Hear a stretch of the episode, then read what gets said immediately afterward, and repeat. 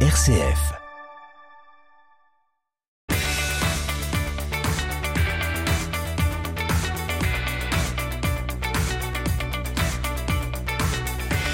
Bienvenue dans votre chronique sportive RCF Sport comme chaque lundi midi 15 sur RCF Cœur de Champagne dans votre bloc-notes. Cette semaine, intéressons-nous au rallye Épernay Vin de Champagne qui va faire son retour le week-end prochain.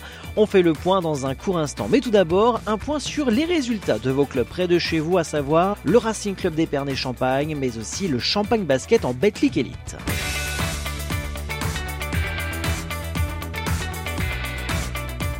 Et oui, parlons basket tout d'abord. Et ce nouveau revers, malheureusement, complexe Renetis à c'était vendredi dernier du Champagne Basket face à Dijon, 81 à 75 au classement.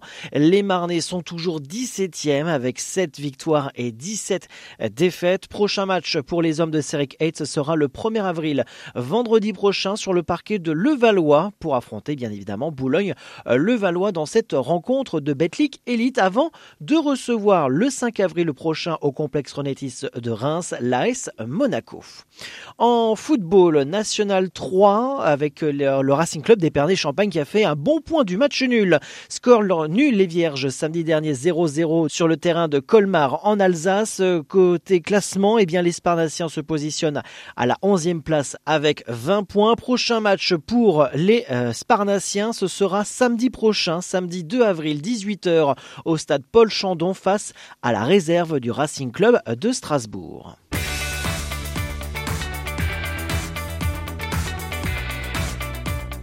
Chaque année, le rallye Épernay Vin de Champagne attire plusieurs centaines de pilotes, spectacles, vitesse et suspense seront une nouvelle fois au rendez-vous de cette épreuve automobile du 1er au 3 avril prochain, c'est-à-dire ce week-end.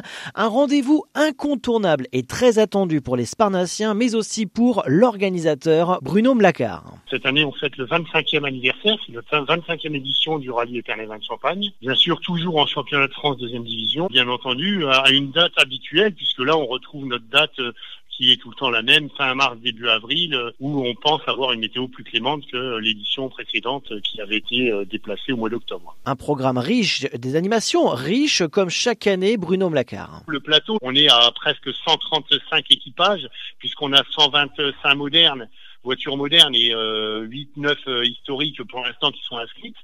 Euh, surtout un plateau euh, assez euh, important puisqu'on a Quentin Giordano qui a été champion de France l'année dernière en championnat de première division.